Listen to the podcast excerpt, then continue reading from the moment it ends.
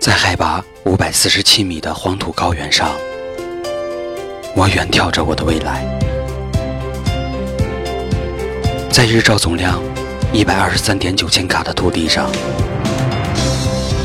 我品尝着我的生活。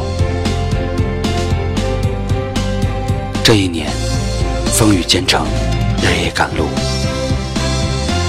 只为了寻找儿时的味道。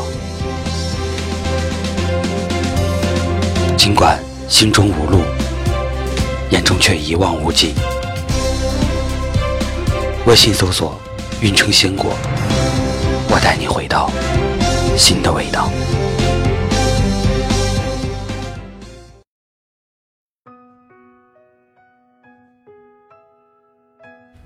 生活里，我们都有一个错觉：幸福总是别人的。唯有烦恼属于自己。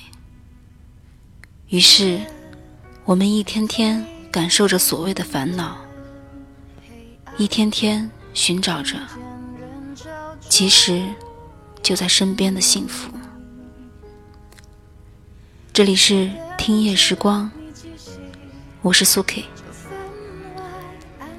曾经有这样一项有趣的调查：世界上什么人最幸福？在上万个答案中，其中有四个令人印象深刻：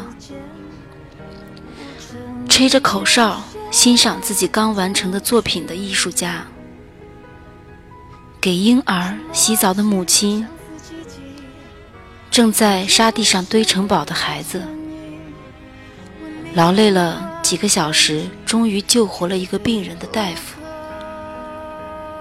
幸福。就是如此，只要用心感受，平凡却并不简单。有这样一个故事：有一个诗人，才华横溢，且家境富裕，妻子美丽温柔，儿子聪明伶俐，但他怎么也感觉不到快乐。他请上帝帮他找回幸福。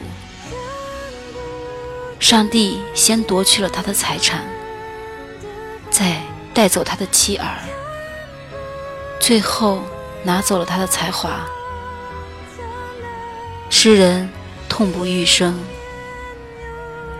过了一个月，上帝把这些又重新还给了他。诗人搂着妻儿。长久的跪在上帝脚下，深深的致谢，感谢上帝赐予他幸福。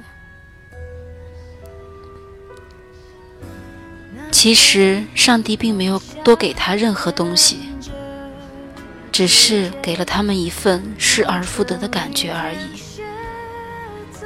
他们便从中体会到自己拥有的满足，从而开始珍惜现状。正所谓，不识庐山真面目，只缘身在此山中。上帝做的唯一的一件事，就是帮助他们跳开来看待自己的现状。很多时候，当我们为找不到幸福而苦恼时，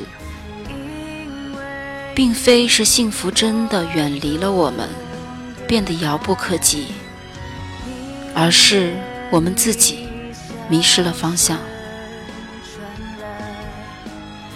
在这个世界上，你未必是最幸福的那一个，但你肯定不是最不幸的。这里是听夜时光，我是苏 K。微信搜索“听夜时光”，用你的故事温暖河东运城。晚安。